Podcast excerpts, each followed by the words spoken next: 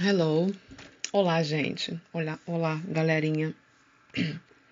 Aqui é a Teacher Lu, Teacher Luciene. Nesse momento, a Teacher está aqui para abordar com vocês a aula 1 do terceiro bimestre. Estamos começando o terceiro bimestre agora, do sexto ano, né? Sexto ano do fundamental, terceiro bimestre, primeira aula, aula 1. Nessa aula 1 é abordado o tema receita culinária.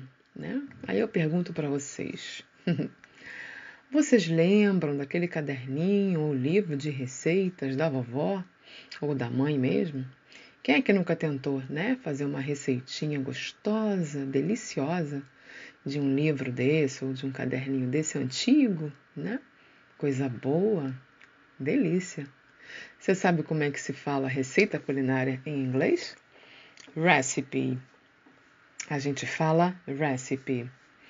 A receita culinária também é um texto, né? Um texto é, pequeno, mas é um tipo de texto. E um texto instrucional, que a gente também chama de injuntivo, né? Alguns autores de livros chamam de texto injuntivo. É um texto que dá instruções né?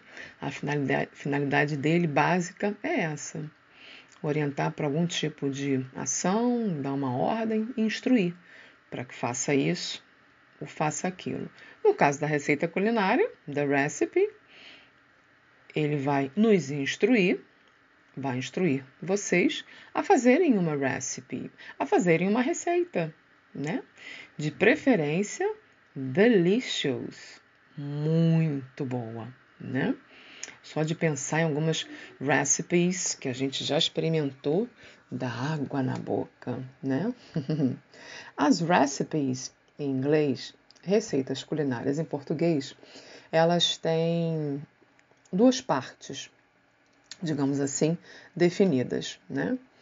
A primeira parte são os ingredientes, que são que na verdade é tudo que vai, né, que leva na receita, tudo que nós temos que separar para colocar, para fazer a receita, e o modo de fazer, né, a forma, o preparo.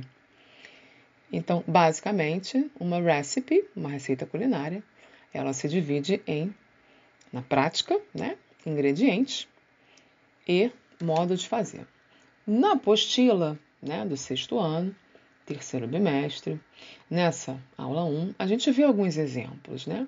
E o primeiro exemplo de uma recipe nada mais é do que uma feijoada. E a gente consegue ver, né, quais são os ingredients e quais são os directions, né, que são as direções para preparar essa feijoada. E só em olhar a foto dessa recipe, dessa feijoada, a gente já fica se imaginando degustando, né? E aí a gente vê lá, logo abaixo da foto, vem os ingredientes.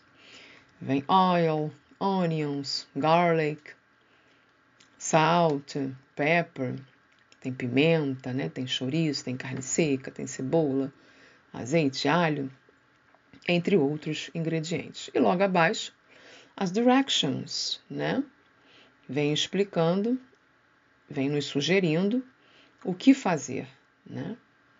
E basicamente é isso. É assim que se divide uma recipe, uma receita culinária, em ingredientes, que é a primeira parte, ou que são a primeira parte, e directions. Tudo que nós temos que fazer juntando esses ingredientes para nós produzirmos a nossa delicious recipe. Kisses and bye.